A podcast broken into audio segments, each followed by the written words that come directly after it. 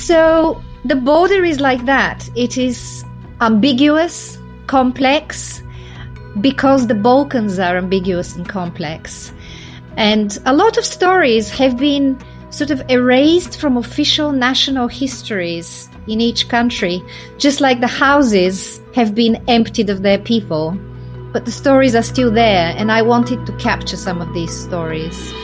Join explorers and travelers on their journeys and discover distant places and fascinating cultures. From the highest peaks and densest jungles into the heart of adventure. This is Unfolding Maps with Eric Lawrence. A childhood in the shadow of a Cold War border. This is how Kapka Kassabova grew up in Sofia, Bulgaria. After studying in Sofia and immigrating with her family to New Zealand, Kapka Kassabova, who is of course my guest in this episode, is now a writer, a poet and a journalist, and she lives in the Scottish Highlands. From 2013 until 2015, she returned to the Balkans and she embarked on a special journey into the past of that region, and thus, of course, also her own past, to finally explore, as she calls it, the forbidden borderland of her childhood.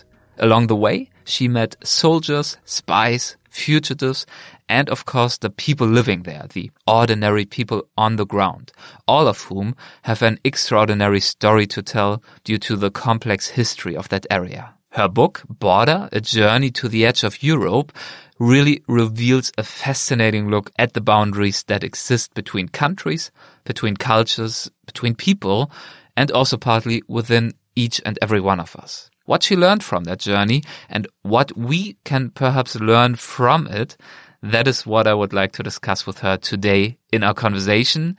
And that starts right now. Please enjoy.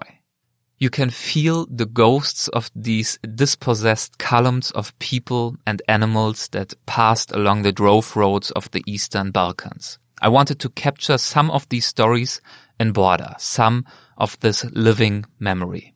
If major traumas like what happened along the Iron Curtain go undiscussed and unnamed, then we're doomed to repeat these things.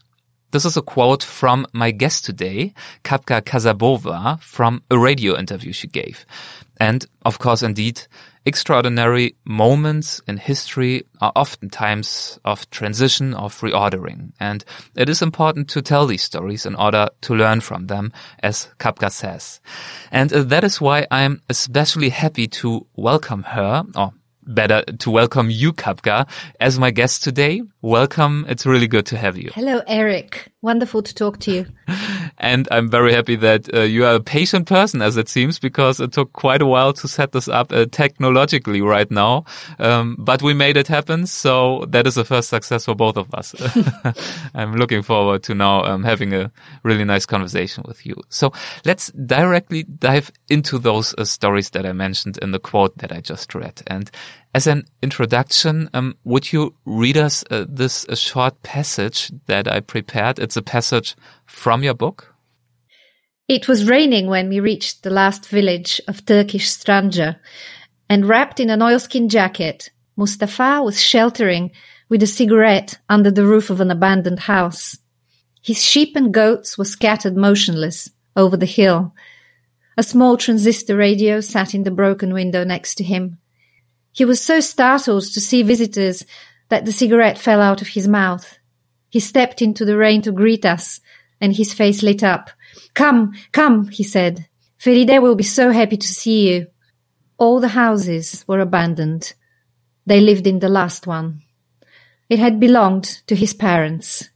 The village was called, oddly, Darkness, but the sky over the hills shifted with many colored lights, like in a fairy tale.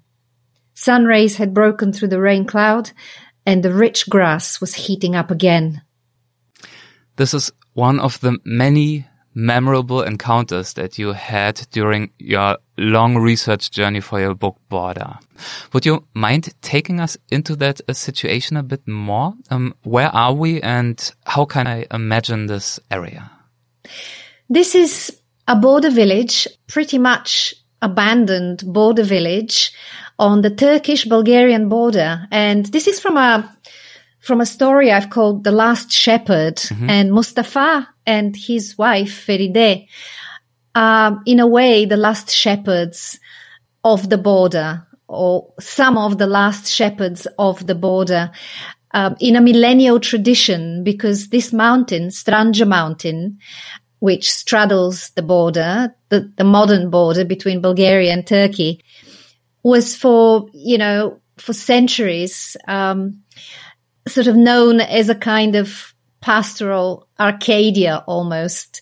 And people there made, made a very good living from pastoralism, which is true of the whole of the Southern Balkans. Uh, the Balkans had a very rich and very long pastoral tradition and it's a fascinating history. Um, the encounter with, with this couple who were extremely hospitable, uh, and with their flock in this abandoned border village, um, was, was moving and revealing because they are kind of the remnants of, you know, this rich heritage and a lot of, a lot of places that I found along this border are like that. They are remnants of something very rich and complex and very Balkan. There are also remnants of traditions, remnants of generational histories. These abandoned houses had families, you know, for generations. Um, and it's amazing how in a place like that, the houses are empty, but they, they almost talk to you like people. Why are there so many houses there that are that are empty? So this is this is a kind of border phenomenon um, along that particular border. Um, it's a triple border: Bulgaria, Greece, and Turkey. The houses are empty because a hundred years ago, or ninety years ago, or eighty years ago, people were forced to flee, to emigrate in what was called at the time an exchange of populations, a very polite euphemism for what was in fact a traumatic mass exodus of people um, who were no longer wanted by the new governments. There was a reshuffling of borders after World War One. And people like Mustafa and Feride in this story are the descendants of such refugees from Bulgaria and Greece. Their grandparents were children at the time and they found themselves on the long road of exile to Turkey because they were Muslims. Um, and this is how a lot of European Turks, you know, Turks in the European part of Turkey, not on the Asian side, um, are in fact descendants of Balkan people, of Balkan Turks or Balkan Muslims, not even always Turks. So the border is like that. It is ambiguous, complex, because the Balkans are ambiguous and complex. And a lot of stories have been sort of erased from official national histories in each country, just like the houses have been emptied of their people. But the stories are still there, and I wanted to capture some of these stories. Yeah, the houses are still there, and that is also the case on that particular island that you talked about. In fact, this uh, couple that uh, you mentioned, I believe, is are the only two people who are still living in this area, right? Everybody else has left, and today, I think you're right that the only two groups of visitors and quotation marks that uh, ever pass through there are, in fact, refugees on the one hand and the army on the other hand. Um, what did this couple tell you about why they stay there as opposed to everybody else who has left and how it feels for them to have mainly these particular encounters? They're very, they're very brave people because this village had its electricity disconnected and you know it's very convenient for people traffickers and corrupt local authorities to have such places along the border hmm. um, because then they can do um, very profitable human trafficking with the refugees and i in fact i went into a cafe like that um, on the turkish side where i saw how it happened this is a few years ago now i have to say mm-hmm. Um, yeah so this couple decided to rekindle, you know, the millennial tradition. They simply love their native village and after a lifetime in the city, they decided to go back and just give it a go, you know, mm. give animal, animal husbandry a go because they just love the water there. Uh, they showed me the three different springs that I, that they have in the area. Each spring has a different taste. You know, one is good for making tea. Another one is good for washing. The third one is just good for drinking the water and so on. So this is an extremely fertile area. In a way, it is an Arcadia, but without people. So mm. there is this kind of paradox of um, some of the most hospitable places on earth probably have have the least people living in them. Um, and and Mustafa and Feride were, were saying to me, if only we could have a few refugee families settle in these empty houses, they could help us with the animals. We can start a little community.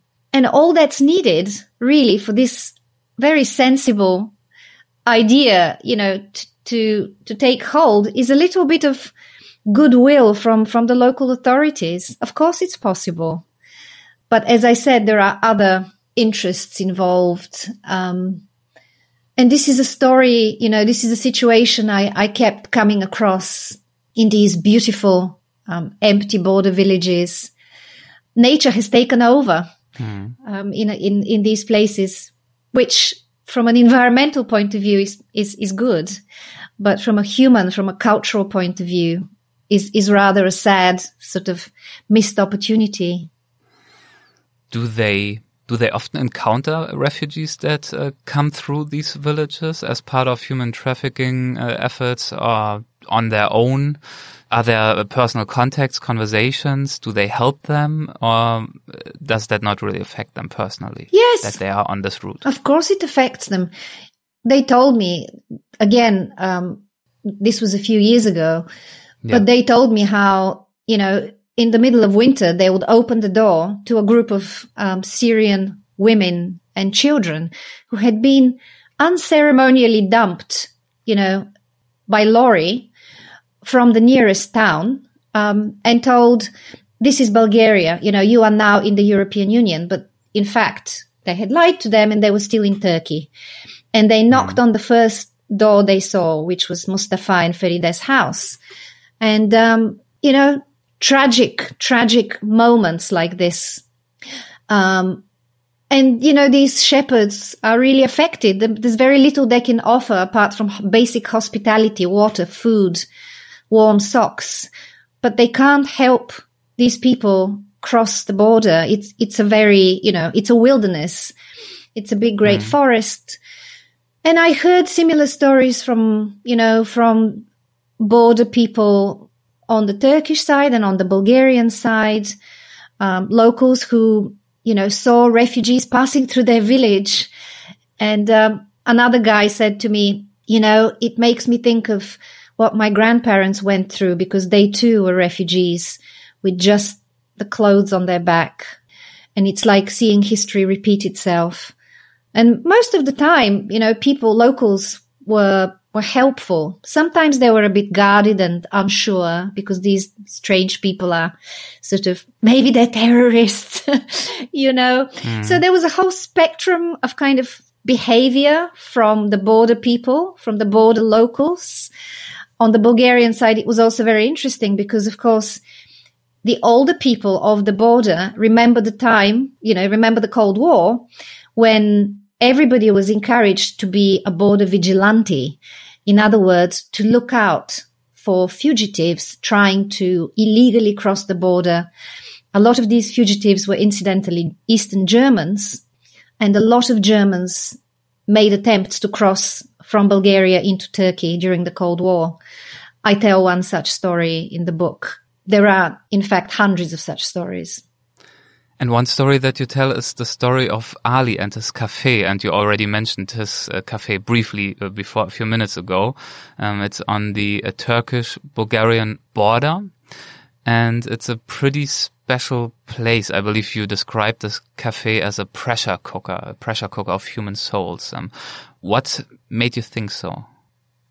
Well, it's, um, you know, it's a local cafe where men, local men, mm play backgammon and various other games over cups of tea.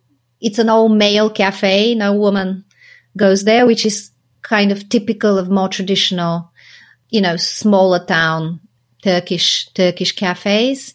But in the back room, you know, there were deals with, um, deals with, with refugees, people who wanted to cross, cross the European border. And, um, you never really saw the traffickers. The traffickers don't show themselves, but they had, they, you know, their people were there. Their mediators were there.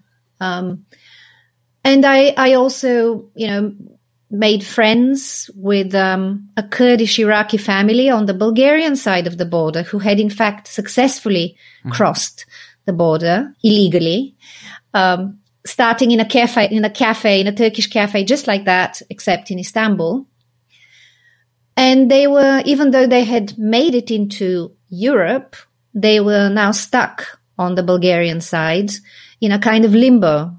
Um, they could neither continue their journey nor go back. And um, I even met their lawyer who was, yeah, trying to trying to fight their case. Mm-hmm. they wanted to move to Germany. Yeah. So you know, at the time when I traveled for this book, the you know the number of refugees from Syria and other places like Iraq was kind of on the rise, and it was like a pressure cooker of human souls. Um, it was very, you know, there was a very heavy kind of. These were these were people with heavy hearts, with with heavy stories, and with very light baggage. So even though when I started writing this book, when I first got the idea of writing Border, mm-hmm. I was mostly driven by this, you know, this idea of writing about the legacy of the Cold War. But I realized that history was catching up with this border again and that I had somehow found myself in the thick of it, you know, seeing people with just a rucksack on their back walk along these, these sort of empty forest roads, trying to cross into Europe and, and talking to them. And some, you know, some things are so, so terrible, um, that they can't, you can't even write about them fully. People can't even talk about them fully, but it's on their faces. You know, people carry their, people carry their stories on their faces. And, um, and these border towns were full of full of refugees um, in stuck in a kind of um, terrible limbo yeah yeah this is hinting at how you actually developed the idea for the book and of course it's also important to point out that you yourself have a quite a strong relationship with that part of the earth you were born in bulgaria uh, how connected did you feel to bulgaria um, when you started working on this book and preparing for this trip? Well, I grew up in Sofia. You know, I spent the 1st mm-hmm. 17 years of my life in Bulgaria and growing up behind the Iron Curtain was a really defining experience for me. I think it, I always had this interest in borders and um, almost an obsession really with with how absurd and arbitrary borders looked to me. And I, I always wanted to cross borders. Um, of course, I think like many of my generation and my parents' generation who, who lived behind the hardest border ever, thinking, you know, they might never have a chance to cross it. So, you know, I have an intimate relationship with this particular border because this was the Iron Curtain. And yeah, you you write about uh, in quotation marks a childhood in the shadow of the border, right? Yeah. Is that how it felt for you, like like a shadow? Absolutely, and I describe in the opening scenes of the book these beach holidays on the Black Sea mm-hmm. um, that everyone of my generation had. You know, we would go to the Black Sea, and often it was close to the Turkish border. You know, the no man land which you couldn't visit. Actually, the no man's land was not just the Iron Curtain itself. It was 20 or 30 kilometers inland from the border that was out of bounds for, for civilians. And it was the same on the Turkish side, I discovered. Mm-hmm. It was a militarized zone. So yeah, you really felt the, the, the, the thick, long shadow of, of the border. Um, you felt it in space and you felt it in time. You know, I still feel it. Now I don't feel it on a personal level. I feel it on a kind of transpersonal level. It's as if every border story I heard from a refugee or from a local or anyone who's been affected by crossing a border, it's as if it was my story. And, and I think that point is even made stronger. I also remember reading in your book that at some point um, you realized that the fences that were um, symbols of the border and um, keeping people out or in, that the fences actually had spikes that were pointing inwards, uh, so that you basically felt like like a chained dog or somehow feeling imprisoned behind this iron curtain. So I think that also changed that realization, uh, kind of changed your perception back then of what that border actually was like. Yeah, that's right. It's very symbolic, isn't it? That, mm. you know, the, actually it's not a very high fence. If you see the former Iron Curtain, you might be surprised at how small it looks. It's not like these big new shiny border walls that were built in the last few years, you know, between Greece and Turkey and Bulgaria and Turkey. That was a much more modest wall. However, it was electrified and alarmed. So it was very difficult to, very difficult to cross, very deadly. At the time, of course, we didn't know how it looked because you couldn't get anywhere near it. Hmm. But when I saw what's left of it, and there are some, you know, some segments of it still remain near the Black Sea, not far from where uh, Mustafa and Feride, the last shepherds, live. When you see it, you, you realize that, you know, the barbs were always, it was always bent inwards. So it was always pointing to the enemy within it was really um, a prison wall. You eventually immigrated uh, to New Zealand with your family. How difficult did it feel for you to build a life in a foreign country and in a foreign culture? Was there anything particularly that you really needed to get used to based on the culture that you were grown up in? Yeah, I, sure. I think it's always, there's always a culture shock. Mm when you start start from scratch. You don't have to be a refugee running from a war to experience, you know, culture shock, but also grief, the grief of there being no way back really in a way. I mean, I have to say for me, the biggest culture shock of moving from Eastern Europe to the West, um, were the full shops. Mm-hmm. And a lot of people experience that walking into a full shop, you know, basically witnessing the kind of that kind of the glaze and the shine of capitalism um, was not really a happy experience. It was almost like an, a process of grief. You know, this overabundance of products. It just seemed, it really seemed decadent. And at the same time, we, we felt how, how much we'd been deprived of materially because, you know, I grew up with empty shops or half empty shops. Um, Mm. So that was probably the biggest culture shock, you know, getting used to this almost indecent overabundance. That life was very materialistic in the West. It really was. Do you feel that immigrating caused you to become more interested or more involved uh, with or in your roots? Yeah, you know, it's um it's strange because in a way, I think we, we spent probably the first half of our lives running away from something and then the second half mm-hmm. trying to get back to it. I think this goes for a lot of us.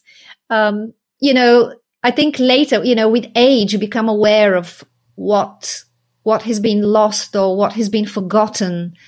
Um, you develop a different relationship with, with your childhood, with your roots, with the idea of belonging, really with the idea of what's important and what's not important. And, you know, this journey for border was the longest time I had actually spent in Bulgaria and in the Balkans since emigrating in 1992.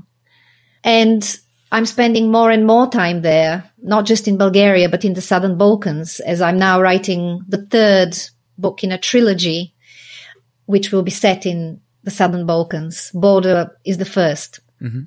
So there is a sense of a need to return, but return in a different way.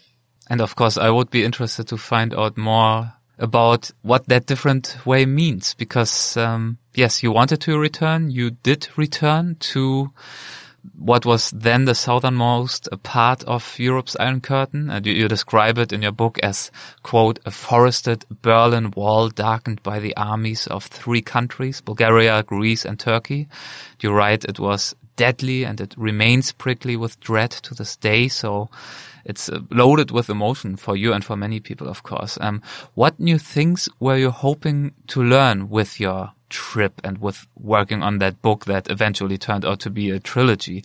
What was the questions that you wanted to deal with on that journey and that made you finally set out onto it?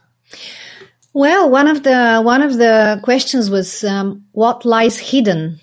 You know, mm-hmm. what is what are the buried secrets of this border? Um, so the return for me has been, you know, with this book has been not not so much a return to Bulgaria. It has been a kind, and, and it's, it's not been so much a personal experience. It's, it's, it's been really more of a kind of collective. It just felt like I was, I was exercising something. I was excavating and exercising and in a way naming the bones. That's what exorcism is, you know, it's, it's to name the bones of the dead. Um, not just not just your dead, everybody's dead.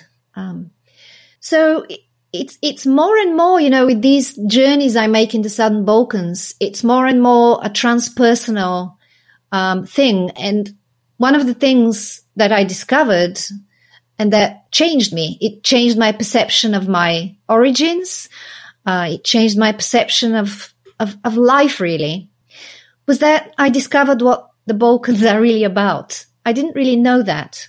Um, because you, you, you, you can learn things from history books and from literature, but it's very different to experience things because, you know, when you experience the nature of a place through encounters with people and encounters with powerful places, all of you is involved, you know, body, heart, mind, spirit, memory, you know, you, you, you are plugged into this kind of collective, um, web of experiences and, mm-hmm. and, um, often very difficult experiences, painful experiences, but also fascinating and surprising. And there were many surprises in my encounters with people because on the border, nothing is black and white. You know, the border is a very ambiguous place. And that is true in many regards, right? I mean, often we think the border is something that cuts basically two different things apart or sets two different things apart, but very often, historically, um, borders are also a little bit kind of random, right? And basically you find similar cultures on both sides or similar landscapes or whatever. So the differences that we maybe expect if we just look on a map and we just see this line and maybe if it's a very simplified map, western from the line it's uh, gray and eastern from the line it's or to the line it's it's blue and you just think it's a very different place but actually there are much more similarities and you also just said that um, this trip helped you to for the first time really understand, as you just said, what the Balkans is really about. So I could imagine that that also means that you found some underlying similarities for this region. Um, but could you maybe expand a little bit uh, on what you mean if, when you say that? Mm. That you got a deeper understanding of what it is actually really about? Yeah, uh, I saw that the Balkans are really um, a web, you know, a cultural, mm.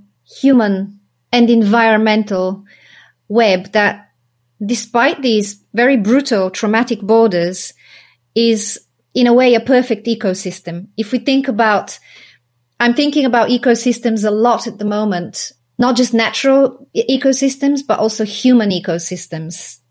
Um, because of the book I'm writing, which is also set in the Southern Balkans, um, which is more, you know, it has more, more of an environmental con- sort of focus. Mm-hmm. Um, and to quote my grandmother, who was born in Macedonia, today North Macedonia.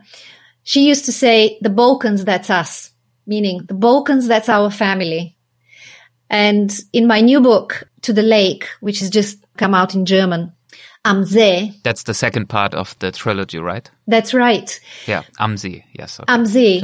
Um, mm-hmm. I traveled to two, two great, um, lakes in Macedonia, Albania and Greece, two lakes shared by three countries, another triple border. And when I climbed to the mountain, to the top of the mountain that separates the two lakes with a guide, my guide said, see over there? That's Albania. When you go there, just know that there are our people over there. You know, our people. I said, what do you mean our people? He said, well, it's Albania, but there are Macedonians living there. And that was a classic statement, you know, by a hmm. border person about the nature of the border that of course there are always our people on the other side. We think it's the others on the other side, but it's actually our people. That's the nature, the true nature of a border. It is, you know, it is a place of correspondences and mirror images. Um, hmm. But it's great that he put it like this and that he hasn't forgotten about it, right? Yeah. That actually it is not the others that are on the other side. No. It's still us. It's still us. And do you feel that many people that you met still have that understanding? You know, it, it depends. It depends on their experience and it depends on, because the border has been a real kind of um, place of trauma and um, propaganda. And it continues to be in a way with nationalism. You know, it used to be communism, but now we have the rise of sort of nationalistic sort of rhetoric it depends on how vulnerable people are to propaganda. Mm-hmm. Um, so I met border people, for example, in in I don't know in in Greece, who were extremely uh, welcoming to me on a personal level, but kept saying how much they hate the Bulgarians, for example, and that is a kind of you know that is the the the, the shadow side of the border, you know, the propagandist sort of brainwashing um, side of the border. You know, these people live in the shadow of the border, even though it's no longer a hard border. It's, it's now, you know, Greece and Bulgaria, both European Union countries, but the mentality can remain quite borderish. Mm-hmm. So really, that's why I found, you know, this, this border region so fascinating because rather than being a simple line, it's a labyrinth and all of human life is there. So really it's, you know, it, it, it's no longer just about that border or it's no longer just a Balkan journey. It is, you know, all of human experience is there. It's almost as if some of these places are a kind of omphalos, you know, the, this sort of ancient Greek concept of the omphalos, the, the, you know, the belly button of the world. Mm-hmm. It, it, felt a bit like that. Yeah. Um, that's the energy of the border. You you can sort of it, it's a kind of vortex, really, um, psychologically, um, and in some places you could even say spiritually because of the the nature of the the nature of the wilderness there, kind of strange, slightly surreal vortex. And I really like vortexes. I'm really drawn to. Uh, I'm really drawn to haunted places as a writer. Yeah. So that also means that the challenging history and um, life stories that you encountered in these places, they did not necessarily depress you or really challenge you to, to deal with them, but actually they also enrich you because they uh, tell us and they tell you a lot about about the human condition of of identity, of origin, of of having to flee. And so basically all these hopes and dramas you um, find um, probably more fascinating than daunting, especially as a creative challenge to, to un, basically unfold this this crumbled map. Um, it sounds uh, pretty complicated for me, and uh, when I read the book, it also, I mean, I would be very respectful of the challenge uh, or the task that you set yourself to basically tell these stories of these places, which you've done so well. So, um, yeah, it's it's a complicated question that I'm asking right now, but no. how did you approach thinking about these places that are if yeah feel in many ways so heavy so gray so much burdened. And when you talk about them i can see almost a sparkle in your eyes and a real joy also because probably that stems from all the personal connections that you are also to make. So yeah. how, how do you think about that? Yeah you know that is such a such a good way of putting it. Um and yes all of this is true. Because I'm really a, a well, I'm a storyteller. I'm a story hunter. So I was hunting for stories, but um, so there, there was that kind of exhilaration and joy of doors almost miraculously opening and, you know, suddenly meeting people in, in sort of almost magical ways. Um, and then people generously giving me the ultimate gift. The ultimate gift is the story of, story of your life, yeah. honestly told even when there are lies in it. And of course, I'm very interested in how people tell their lives, what is not said and mm-hmm. what is said. Mm-hmm. And you know, when when I met, for example, um, a former bodyguard, now an old man, who I knew had killed several people trying to cross the border, he had executed them in cold blood. He had a, a way of talking about himself and his life, which was full of gaps, of course, uh, because he didn't want to see himself as a killer. So, and at the same time, there was the shadow, you know, this kind of heaviness of the material that I was receiving. And I'm not sure that I was very well prepared for it. Nobody could be prepared for it. And in fact, you know, the year after I wrote the book, I became very ill. And I write about that illness um, at the start of my new book, um, To the Lake it's almost as if I, I kind of swallowed, you know, I ingested more than I could process with this book. Of course, the book, um, I wrote the book, but then I had to continue carrying many of these stories.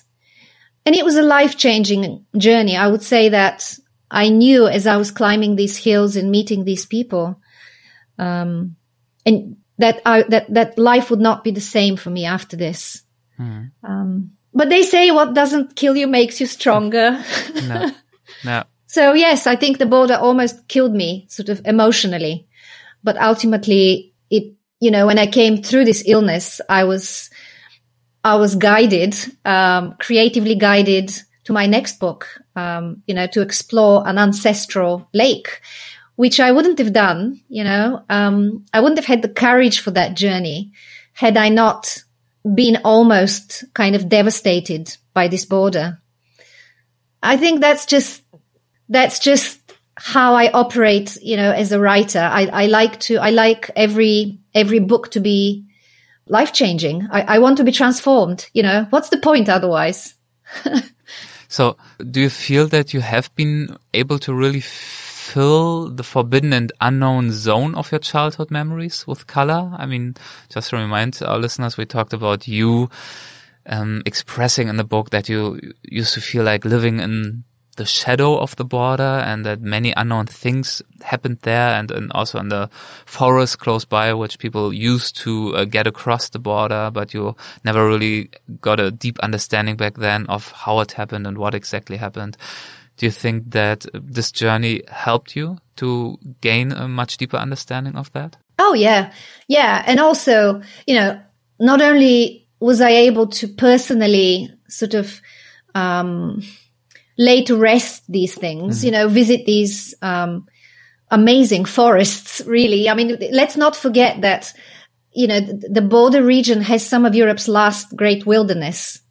Um, but I was also, I also discovered, I discovered new levels of humanity in myself and in others. So, and ultimately, you know, I'm a psychological writer. Ultimately, I'm interested in the human being. Um, mm.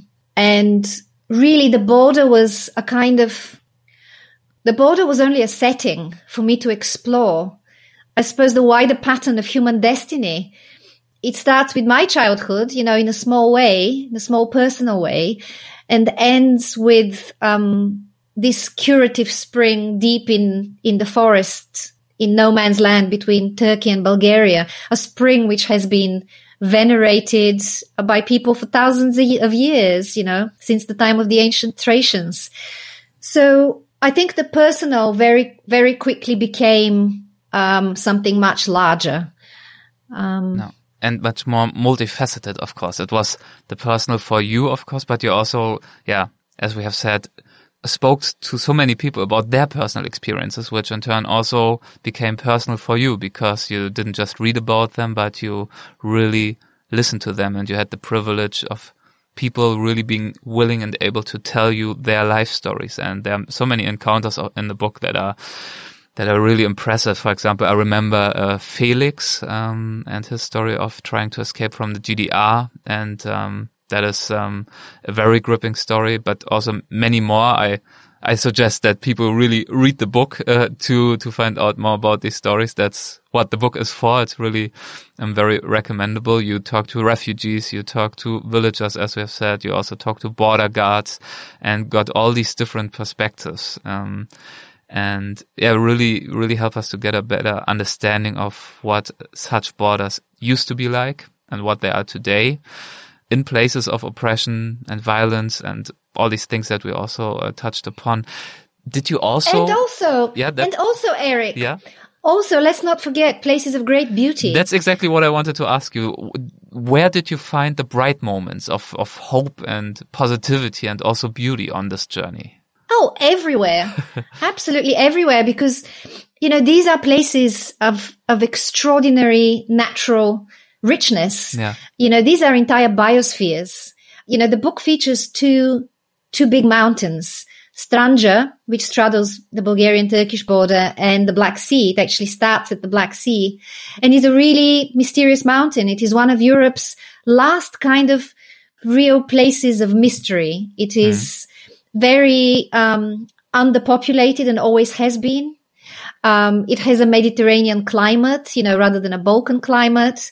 Um, it has some very rare relic species of plants and animals. So it's really a world, a world in itself. Um, and the other mountain that's featured in the, in the book, uh, which I'm exploring in also in my, the, the, book I'm writing now is the Rhodope. And the Rodopi is mostly in Bulgaria, but a, a section of it um, is also in Greece. Um, it's what, you know, it's the Balkans' oldest and largest mountain range. It's mm-hmm. 18,000 square kilometers. You know, it's a vast sort of territory. It's a, you know, it's like another planet. You enter it and you are kind of lost like in a, you know, lost like in a fairy tale. Um, sometimes a scary fairy tale. So, and these sort of vast ecosystems also carry a particular ethnography, which is very layered. So it is a bit like an archaeological dig trying to sort of dig up these stories and then tell them, mm. um, layer upon layer. Um, so really hope is everywhere. Uh, whenever you make a genuine connection with another human being, there is hope. And whenever you connect to a place that has a healing spring or simply clean spring water, in the in the middle of a of a remote forest, there is hope and there is enchantment, hmm. um, and there is life, and perhaps that's why I was kind of compelled to end the book uh, precisely in a place like that um, with a forest spring. That's almost a beautiful uh, parting words, but I would uh, touch upon one uh, last topic. Uh, you talk about hope, and of course, hope is something uh, that these days um, we also all, uh, you know, can use and need in terms of getting through what is the COVID-19 pandemic still raging. I wrote down a little quote that I found. I told you before we started recording that I um, also work with a German magazine, Geo, and in that magazine, um, a professor for ancient history at the University of Tübingen, Dr. Mischa Meier, he said or wrote the following. When people feel threatened, one thing suddenly becomes enormously relevant. Identity. Yeah, unquote. So I think that's a pretty uh, fitting also for some of the topics uh, we talked about in this episode today. Um, the current pandemic certainly confronts us with enormous challenges, and I think many people feel or actually are existentially threatened and um, it focuses us, the pandemic, it focuses us on reorganizing ourselves to, to distance ourselves, in this case, in the truest sense of the word. So national borders uh, become more visible again. Uh, we can no longer cross them as easily as many of us uh, who have the privilege of having a good passport uh, were able to do for, for many years. How do you feel has the pandemic impacted some of the issues that you dealt with in your book Borders? Yeah, you know, obviously this is a big, um, this is a big question, but in a, mm. again, you know, in a strange way, um, I see hope in all of this. Um, you know, again, it's an ambiguous, it's an ambiguous sort of paradigm that we're in. On the one hand, you know, borders have become less porous. On the other hand, uh, you know, what we're faced with is, is not, it, it's only masquerading as a, you know, as a grappling with identity or as a kind of holding on to identity. Because I think really what, what we're challenged about is our human identity as, as a species, as, as a human species. Because clearly, you know, the pandemic, um, is caused by an environmental imbalance. Um, and this is the real issue, but it's almost too big to kind of stare at, you know, it's almost too big to confront it. So we're kind of clinging to our small identities, our small borders, our small national disputes, our small nationalisms, our small hates, you know, mm. but really, I think what we are called on to do, I think this is the great challenge and the great, um, excitement of being alive at this time is to be more creative than ever about how we connect, how we connect to the web. Um, the web that, to go back to what I was saying about the Balkans being a, a perfect sort of ecosystem, human and environmental. The web is always there, you know. So borders are not really obstacles. Um, if we are creative about it and every point of contact, you know, with that world wild web is, you know, is an instance of hope and life. And nobody's taking that away from us. Nobody can. Um, so just like the people of the border um, have had to be creative about surviving in a space like that, just like you know, if you're a refugee, you have to be pretty creative about how to cross, you know, a forest full of wild animals and armed border patrol. We have to be creative now. Which sense of identity are you yourself driven by when you think about this kind of creativity that is needed or that you are asking for? I mean, you were born, as we said, in Bulgaria. You grew up there. You then moved to New Zealand, lived there for many years. Now you're living in Scotland. Um, what do you call home, if that even relates to any particular geographical place? And um, yeah, what do you perceive as your identity today? Well, you know, I'm almost not concerned anymore about how I define myself. Um, in a way, I have mm-hmm. freed myself um, of, you know, of the need to say, you know, I'm a I'm a Bulgarian writer who writes in English, or you know, I live in Scotland, but um, I used to live in New Zealand. Yeah. You know, that's that's circumstantial detail. It's not important. I think ultimately, this is true for all of us. We belong with what we love.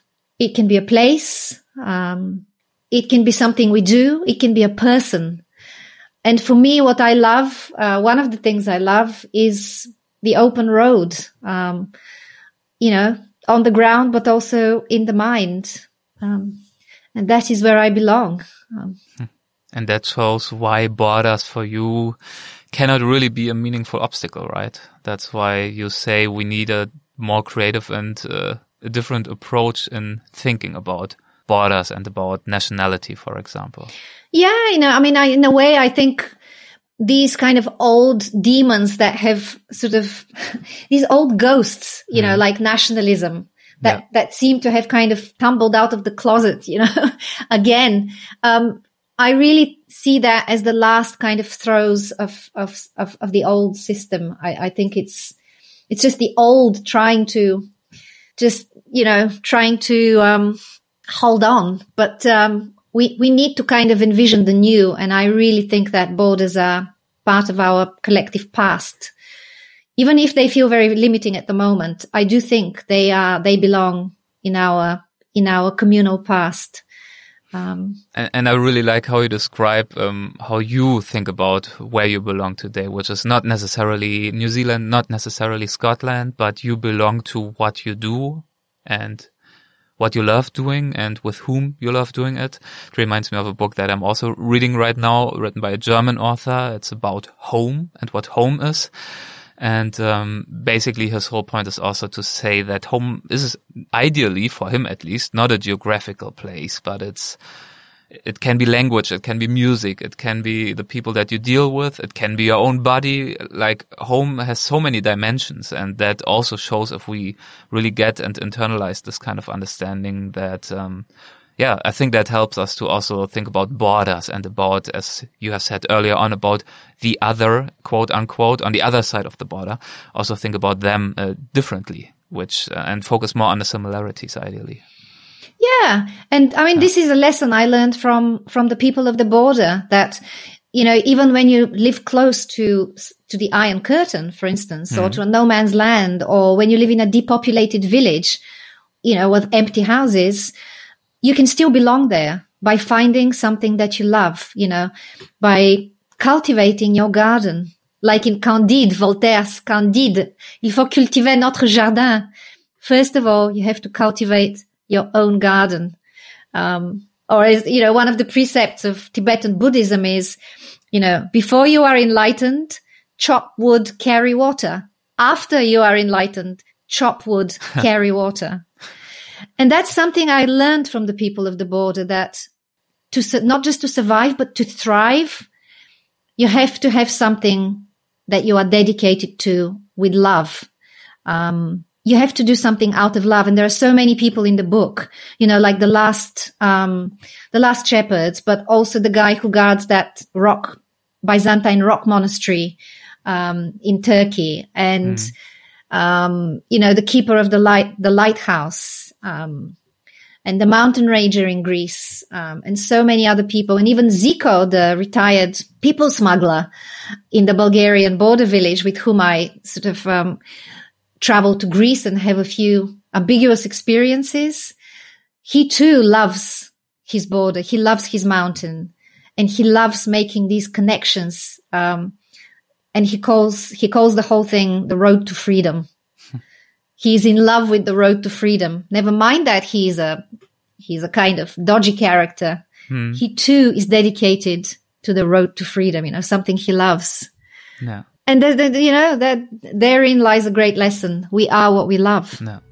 We are what we love, the road to freedom. I think that's beautiful words um, to end our conversation on Kapka.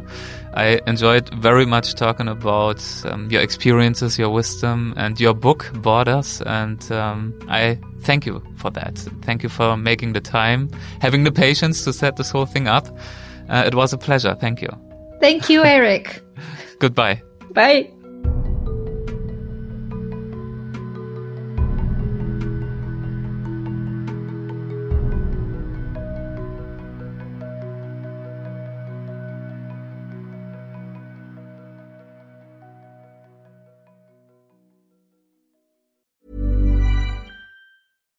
Normally, being a little extra can be a bit much, but when it comes to healthcare, it pays to be extra. And United Healthcare makes it easy with Health Protector Guard fixed indemnity insurance plans. Underwritten by Golden Rule Insurance Company, they supplement your primary plan, helping you manage out of pocket costs without the usual requirements and restrictions like deductibles and enrollment periods. So when it comes to covering your medical bills, you can feel good about being a little extra. Visit uhone.com to find the Health Protector Guard plan for you.